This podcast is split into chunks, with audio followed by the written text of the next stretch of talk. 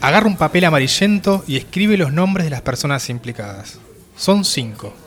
Hay para cada uno un sobre robusto con plata. Algo así como un millón de pesos. La ley de reforma laboral cabía en un papel mugroso.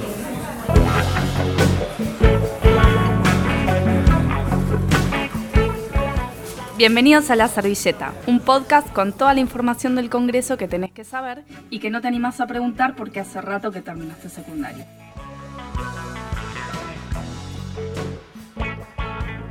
Bienvenidos a todos, estamos nuevamente en un nuevo episodio de La Servilleta.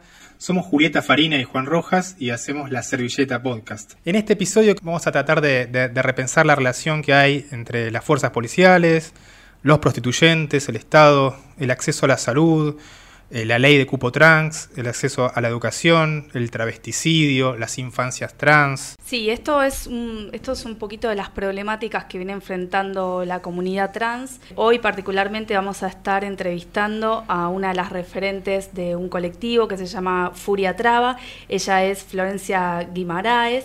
Y la idea es que, bueno, que empecemos a pensar un poquito si hay proyectos de ley, eh, cómo podemos liar estos problemas que vienen enfrentando en un contexto de vulneración de derechos. Eh, este es un colectivo que, es un colectivo de travestis que buscan promover la generación de políticas públicas en pos de rescatar a otras víctimas del sistema. Eh, ellas, bueno, están inspiradas en Diana Zacayán y Loana Berkins y bueno, nos están planteando ¿no? como un nuevo desafío. Sí, en esto que, estamos haciendo es la servilleta, que es repensar el trabajo legislativo, el trabajo que hace el Congreso, las leyes que, generan, con las demandas sociales, ¿no? nucleadas en colectivos y organizaciones. Para eso la vamos a estar entrevistando a ella. La semana pasada se presentó un proyecto de ley y queríamos que, que ella, que es una de las autoras, nos comente bien de qué se trata. Florencia, ¿estás por ahí? Hola, buenas, buenos días. ¿Cómo estás? Bien, muy bien. Nos gustaría que nos comentes un poquito cómo fue la experiencia en el Congreso con la presentación del proyecto. No, fue una, una presentación, eh, la verdad que superó nuestras expectativas en la cantidad de, compañeras de organizaciones que se han acercado, ¿no? Después de trabajar tan intensamente sobre este proyecto de ley durante más de un año, junto a la diputada Mónica Macha, quien fue quien va a llevar adelante este proyecto de ley al cual denominamos Todos los Derechos para Todas. Es un proyecto que exige la creación de un programa de asistencia y protección a toda persona en situación de prostitución. Entonces fue una presentación muy emotiva, muy esperada y también con muchísimo apoyo, ¿no? Realmente muchísimas, muchísimas organizaciones, organizaciones de derechos humanos se han acercado a, a adherir a este proyecto, han venido a la presentación también a, poner sus voces, así que nada, eh, la verdad que muy contenta. Buenísimo, y el programa nos pareció que, es bastante completo y articula como distintos aspectos, ¿no? Como la asistencia social, la promoción del empleo formal, la asistencia sociosanitaria, la inclusión educativa, el acceso a la vivienda. ¿Nos, nos querés comentar más o menos algunos de esos aspectos?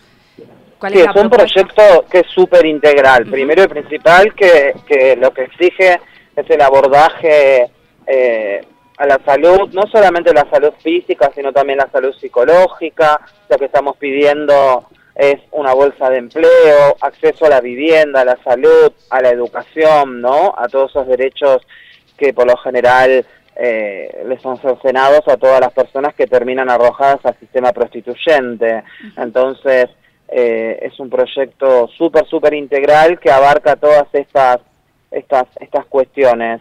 Eh, un proyecto también que lo que exige es eh, una especie de, de, subsidio de un año extendible a dos hasta que la persona que esté en situación de prostitución pueda ser reinsertada completamente al sistema laboral y, y a la sociedad en su conjunto, ¿no? Teniendo en cuenta y basándonos primero en perspectiva de derechos humanos y en informes eh, eh, internacionales eh, que dan cuenta que toda persona que atravesó por la situación de prostitución queda con traumas eh, equivalentes a una persona que ha estado en un conflicto bélico. Entonces necesitamos realmente que el abordaje sea profundo. Como clave esto de, la promoción de acceder a un empleo formal y también que, puedan acceder a una asistencia social y psicológica que, las pueda ayudar frente a la, a la vulneración de derechos que sufrieron, ¿verdad?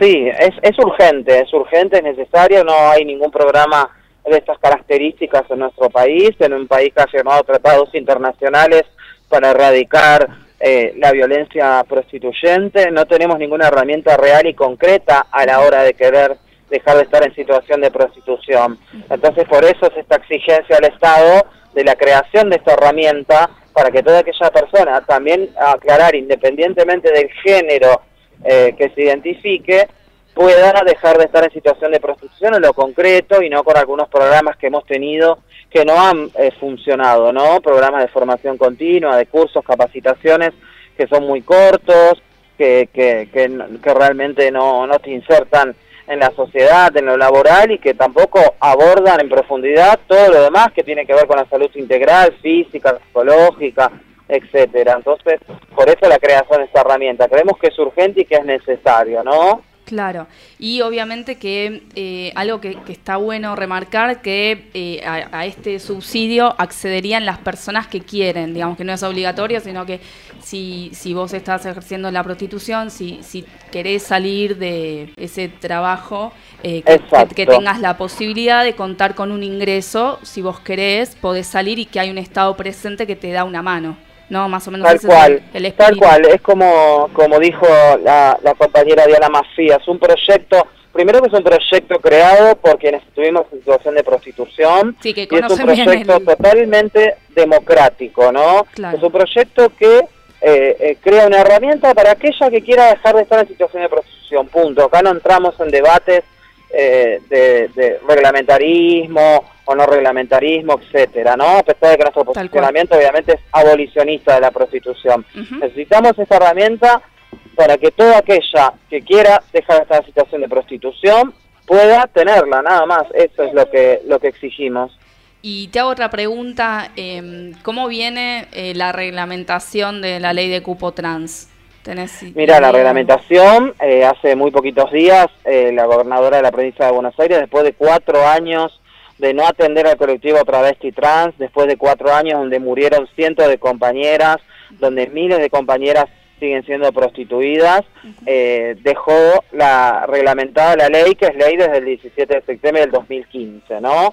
En teoría, eh, hay 90 días para que eh, esto se empiece a implementar, se habrá un registro que lleva el nombre de nuestra compañera Mancay Diana para las aspirantes a estos puestos laborales, pero bueno, vamos a tener que estar encima, vamos a tener que estar debedoras, estando detrás de esto para que esto realmente se implemente y no quede nuevamente cajoñado como ya nos ha pasado por estos últimos cuatro años, ¿no?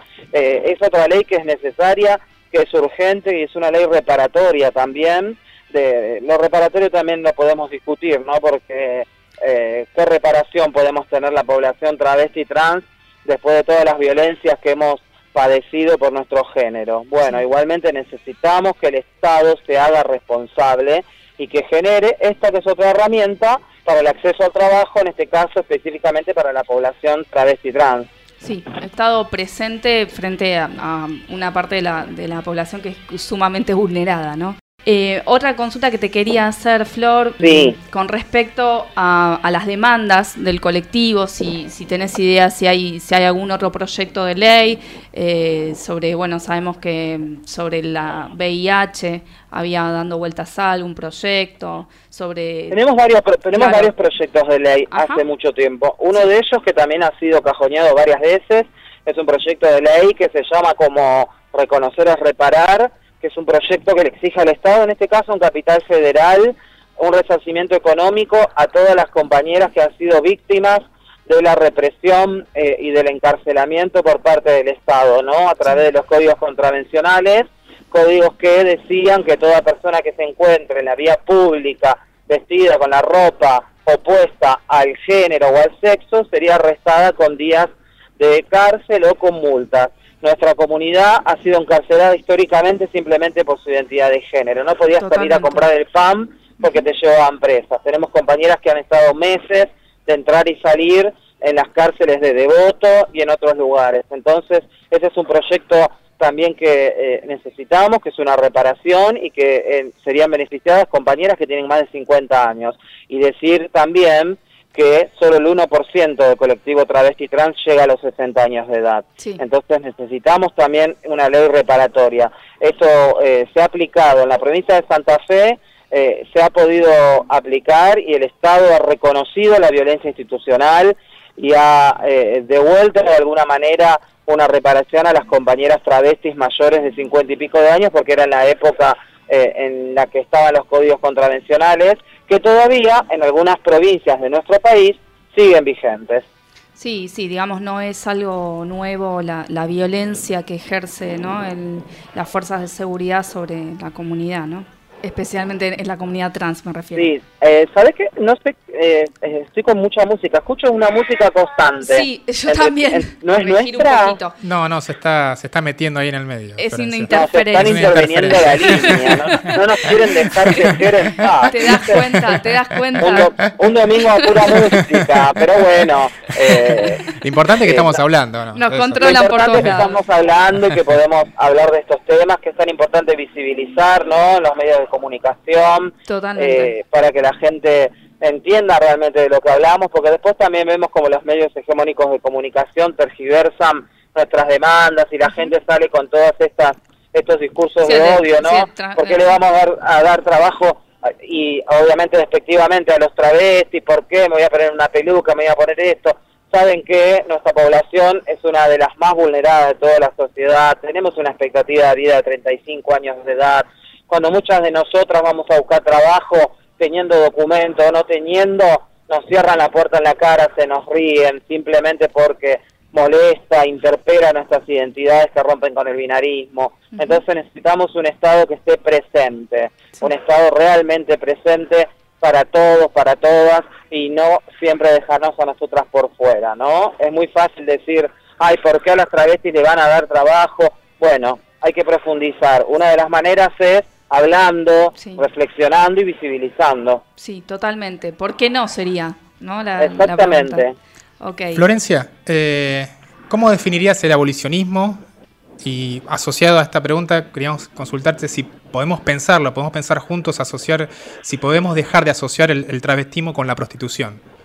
Ajá, para mí el abolicionismo eh, tiene que ver con la libertad, con la liberación, tiene que ver con, con, los derechos humanos, tiene que ver con derribar el patriarcado, el capitalismo, ¿no? Para mí el abolicionismo eh, es romper las cadenas de la opresión en todos sus sentidos, ya sea el abolicionismo de la esclavitud como el abolicionismo del sistema prostituyente, ¿no? Tiene que ver con eso. Y también algo que está muy instalado, vos nombrabas recién, en el imaginario colectivo, se dice las travestis se hacen para la prostitución. La verdad que no. La verdad que el 90% de nosotros subsiste de la prostitución porque no tiene otras alternativas. Cuando realmente le preguntan a una compañera travesti trans qué es lo que desea de su vida, qué es lo que hubiera deseado, y es lo mismo que todos, tener acceso al trabajo, a la salud, a la educación, a la familia, ¿no? Entonces yo creo que es hora de que empiecen a escuchar nuestras voces y dejen de interpretarnos. Eh, porque nosotras, como decía nuestra compañera Loana Berkins, no es que tuvimos un abanico de posibilidades y dijimos, a ver, ¿qué quiero ser? ¿Quiero ser enfermera, abogada, doctora, presidenta o puta? ya está impuesto el destino para la comunidad travesti trans y que es siempre en una esquina. Entonces hay que romper con eso, porque hay que romper con esta expectativa de vida, que es la misma expectativa de vida que había en el medioevo y que se sigue sosteniendo solamente en el colectivo travesti trans, a nivel latinoamericano, no solamente en Argentina. También otro de los proyectos que nos llegó que estaban tratando es el tema, o hubo problemas con la provisión de hormonas, ¿no? Sí, eso tiene que ver con el recorte de presupuestos que ha hecho el macrismo y no solamente el tema de la hormonización, sino algo que todavía es mucho más grave, es que ha sido en los medicamentos para personas que viven con VIH y con otras infecciones de transmisión sexual. Eso ya hace un par de años, desde que asumió el macrismo, que se ve afectado y que realmente es terrible y que viola todos los derechos humanos. Entonces, eh, más que un proyecto, es exigirle al Estado que cumpla con lo que tiene que cumplir, ¿no? Y el, con el tema de la hormonización también ha habido un recorte porque las hormonas por lo general son importadas, pero yo voy más allá porque muchas de nosotras no estamos a favor de los tratamientos de reemplazo hormonal porque tenemos consecuencias irreversibles en nuestro cuerpo por habernos hormonizado. No puede ser que la política pública para el colectivo travesti trans esté pensada simplemente en la hormonización cuando después tenemos que ir a un hospital y no saben dónde eh, eh, pincharnos o no conocen nuestros cuerpos con aceite de avión o no tenemos un dentista para nuestras muelas podridas o un montón de otras cuestiones. Yo creo que se está violando todavía el artículo 11 de la Ley de Identidad de Género que dice bien claro el acceso a la salud integral. No puede ser que la salud para el colectivo travesti trans esté pensada solamente en la hormonización, ¿no? Y también a la hora de la hormonización, yo creo que hay que hacer una campaña realmente para que se conozcan cuáles son eh, eh, eh, los daños que genera un tratamiento hormonal, porque si no hay mucha fantasía también dentro de nuestro colectivo, como que la hormona fuera, de repente te tomaste dos pastillas y te convertís en la mujer maravilla. la verdad que trae un montón de cosas. Sí, acompañarlo con, con, una de educación. Trombosis, ese, exacto. Claro. O sea, que, que, sea como un aspecto que está bien, que, que se den las hormonas, pero que se acompañe con, con una fuerte campaña de educación. ¿no? De educación, tal cual. Tal cual, porque es un derecho, lógicamente. Es un derecho que lo hemos conquistado, entonces toda aquella persona que quiera acceder a su tratamiento hormonal tiene el derecho de hacerlo como corresponde, ¿no? Con, con los médicos que corresponden, cuidándose, y sin el faltante también de, esta, de este tratamiento, de eso se trata, porque estamos hablando de derechos. Sí, sí, pura y exclusivamente, digamos. Bueno, Florencia, te agradecemos muchísimo por, por habernos recibido y bueno, quedamos en contacto para, para lo que sea. ¿Sí? Cualquier cosita que, que, quieras difundir, ya sabes que estamos acá, te contactas con nosotros y nosotros le damos visibilidad. Muchísimas gracias y hablamos pronto entonces. Un besito, gracias. Hasta luego. Chau, chau. Bueno, lo, que nos comentaba Florencia recién, vamos a detallar un poco algunos puntos de la ley ¿no? que nos comentaba ella, es la ley sobre el Programa Integral de Protección y Asistencia para las Personas en Situación de Prostitución. Esa ley ya ingresó a diputados y va a pasar por tres comisiones.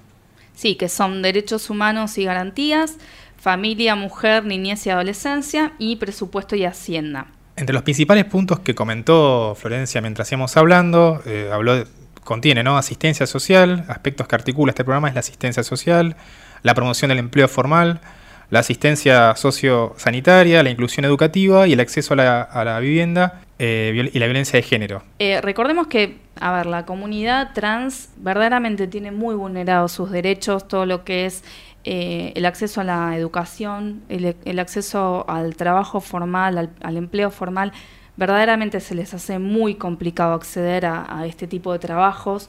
Entonces, bueno, un poco lo que ella sostiene, Florencia, que lo dijo muy claro, es eh, recaen en la prostitución, a veces porque no, no tienen la posibilidad de elegir. Entonces, frente a eso es, lo que se está reclamando, que esté el Estado presente y les pueda dar una mano para que se separe la prostitución del travestismo o el travestismo de la prostitución para que puedan contar con una alternativa. Entonces nos parece que, este proyecto que están planteando es, bastante integral, está bien articulado.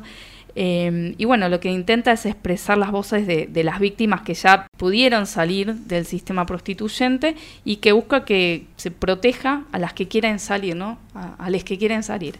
Entonces, bueno, nos parece que está bueno. Eh, recordemos que eh, a principio de diciembre se reglamentó la ley de cupo laboral trans en la provincia de Buenos Aires, luego cuatro años, que esto también nos lo dijo recién Florencia, ¿no? Que, se, reglamentó en la provincia de Buenos Aires después de cuatro años que lo tenía cajoneada eh, María Eugenia Vidal, bueno, cuatro días antes de irse, mágicamente la reglamentó.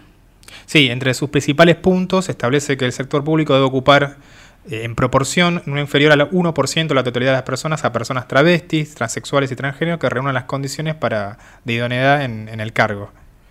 Sí, eh, la reglamentación de la ley detalla la creación del registro de solicitantes de empleo Diana Zacayán.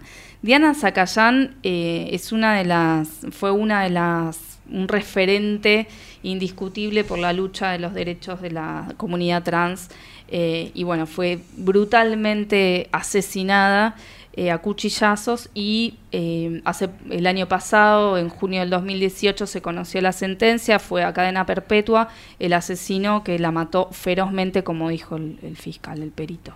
Sí, y recordemos que, ¿no? que la ley este, de la ley de cupo trans se, sanciona en septiembre y en octubre la asesinan a, en octubre del 2015 se, asesinan a, a, Zacayán. Sí. Este, este registro de solicitantes que, que hablamos recién, eh, este, este, o sea, va, va, a registrar todo las personas que aspiren a ocupar las vacantes abiertas y la información de este registro será confidencial también. Eh, en cuanto al recorrido de esta ley, el recorrido histórico de esta ley, esta ley además de la provincia de Buenos Aires, hay otras cuatro provincias donde también se aprobó eh, la ley, es en Santa Fe en octubre del 2019, en Chubut también se aprobó el cupo trans en, mayo de 2018. Y luego en Río Negro y Chaco en septiembre y noviembre del 2018, pero por diferentes razones en ninguna de las tres provincias que recién nombramos se implementó. Hagamos una salvedad que es súper importante, ¿no? Una vez que ya sabemos lo que cuesta, ¿no? Que salga una ley, que lleguen nuestras demandas, que la traten los legisladores, que le den quórum, que la aprueben cuesta un montón que salga una ley, que se sancione, después viene toda, toda la, lo que es la reglamentación, ¿no? De parte de las provincias, los estados provinciales, ¿no? Y después queda en nosotros verdaderamente hacer cumplir esa ley que representa eh, el cuidado de derechos, ¿no? Ahí hay que estar atentos. Hay una particularidad que la, la legislatura de la provincia de Santa Fe terminó por ley que el Estado provincial ocupe en su personal de planta permanente o transitoria contratada a, personas travesti trans eh, en una proporción no inferior al 5%. Recordemos que la ley de la ley de la provincia de Buenos Aires era del 1%. Santa Fe estableció un 5%. Sí. ¿Y qué pasa en la ciudad de Buenos Aires con esta ley? Bueno, en Buenos Aires no está la ley, o sea, no está reglamentada la ley. ¿no? Eh, un reciente fallo en, la justicia porteña ordenó al, Consejo de la Magistratura a reglamentar el cupo laboral travesti trans porque ya está sentado en la ley de, política pública para el reconocimiento y el ejercicio pleno de la ciudadanía de las personas lesbianas, gays, trans, bisensuales, intersexuales. Esta norma se aprobó en el 2012 que es el mismo año que salió la ley de identidad de género. Y en este fallo, que es en respuesta a la demanda de una activista y abogada, Cristina Montserrat Hendrix, que podría convertirse en la primera magistrada ¿no? de, la, Corte Suprema. Exacto. ¿No? Que también es revolucionario. Sí, sería la tercera a nivel mundial. Ante la jueza eh, María Soledad eh, Larrea, que exhortó al jefe de la ciudad de Buenos Aires, al jefe de gobierno de la ciudad de Buenos Aires, al presidente de la legislatura, al presidente del Tribunal Superior de la Justicia de la ciudad y a los titulares de las tres ramas del Ministerio Público de la ciudad a dictar la reglamentación, la reglamentación de la ley para que se pueda dar cumplimiento. Tengamos en cuenta que la ley de género fue aprobada en el Parlamento argentino el 9 de mayo de 2012 y fue promulgada bueno, por Cristina Kirchner eh, pocos días después. Fue la primera eh, fue la más avanzada del mundo en esta materia hasta el momento y se trató de la primera en reconocer la identidad de género de las personas en términos de autopercepción y garantizar el pleno acceso a la salud, despatologizando las identidades trans. Esto es clave. Con los genitales que vos naciste no van a determinar tu identidad sexual. De un poco de eso se trata, cambiar un poco el chip y dejar de asociar los genitales con la eh, identidad de género. Exacto, exacto. Así como nombramos a Diana Zacayán, también no podemos olvidar de, de Luana Berkins, que también tiene otra grosa, otra grosa para la comunidad eh, travesti trans. Eh, Loana Berkins fue una activista argentina, defensora e impulsora de la identidad trans. Estaba muy enferma, estaba en estado crítico y les escribió a sus compañeras una carta que me gustaría que compartamos. Queridas compañeras, mi estado de salud es muy crítico y no me permite reunirme personalmente con ustedes. Por eso quiero agradecerles sus muestras de cariño y transmitirles unas palabras por medio de la compañera Marlene Guayar, a quien leo esta posta. Muchos son los triunfos que obtuvimos en estos años. Ahora es tiempo de resistir, de luchar por su continuidad. El tiempo de la revolución es ahora, porque a la cárcel no volvemos nunca más. Estoy convencida de que el motor de cambio es el amor, El amor que nos negaron es nuestro impulso para cambiar el mundo. Todos los golpes y el desprecio que sufrí no se comparan con el amor infinito que me rodea en estos momentos. Furia travesti siempre. Un abrazo. Bueno, así se despedía Loana Berkins eh, con esa carta hermosa eh, a sus compañeras. Loana se convirtió en la primera travesti con un trabajo estatal y un cargo político como asesora del legislador de la ciudad de Buenos Aires por el Partido Comunista. Eh, no sé si te acuerdas de Patricio Chegaray. Sí, el histórico Patricio Chegaray. Bueno, su asesora era Loana Berkins y además fue asesora en la de la legisladora porteña Diana Mafía. Así que, bueno, ellas dos son grandes referentes para la comunidad trans y verdaderamente lucharon para que este colectivo cuente con más derechos. Sí, eh, para ir también pensando un poco tanto la ley de identidad sexual que salió en el 2012, como la ley de, cupo laboral trans y la ley de, de, protección integral de las personas en situación de prostitución, que es la que presentaron, la que presentó Florencia Guimaraes y el colectivo Furia Traba todas estas leyes y los colectivos que pelearon todo este tiempo para que, para que salgan estas leyes, ¿no? para que se debat, para que se presenten, entienden que las personas travestis, transexuales y transgénero en la Argentina son las, las comunidades más vulnerables históricamente al país, ¿no? Las que sufren más persecuciones, más exclusiones, eh, una marginación sistemática, eh, y eso genera las dificultades que nos comentó Guimaraes, ¿no? Para acceder a, a la igualdad de oportunidades, a, un efectivo goce de los derechos humanos de, por igual con el resto de la población, ¿no? Sí, totalmente. Eh, y me parece que, y ojalá que no, que, que también en esta próxima gestión que, arranca, que arrancó el 10 de diciembre, se pueda, pueda avanzar la, la, la, agenda de género, ¿no? Y seguir poder, poder seguir este sí, ampliando derechos, ¿no? ampliando derechos que son derechos humanos básicos. Acuérdate que entre lo que tenemos y lo que sentimos y lo que nos gusta hay un montón de, combinaciones. Así que, bueno, la idea es un poquito repensar qué pasa con todo eso y las leyes, qué pasa en el Congreso. Más o menos esa era un poco la idea de este episodio. Esperamos que les haya servido. Nos pueden encontrar en redes. ¿En dónde? ¿En redes? ¿En Instagram? Estamos en Instagram como La Servilleta Podcast. Nos pueden mandar un mail a la servilletapodcast.gmail.com y también estamos en Twitter. En Twitter estamos en arroba servilletapod, la S mayúscula, la P mayúscula también. Y no queremos este, olvidarnos que muchos de los datos que tiramos acá en la mesa y que hablamos con Florencia eh, los, los, vemos de la. De, nosotros nos informamos también a través de, la agencia. Presentes que hacen un laburo hermoso, así que también sugerimos si te interesa, eh, fíjate porque tienen muy buena información, es una agencia latinoamericana y comparten muy buena data. Y obviamente te sugerimos que la sigas a, Florencia, apoyes su, su, lucha en Furia Traba, están en Twitter. Eh, eso ha sido todo por hoy. Eso ha sido todo por hoy, amigos. Así que nos estamos viendo la próxima semana. Hasta la próxima.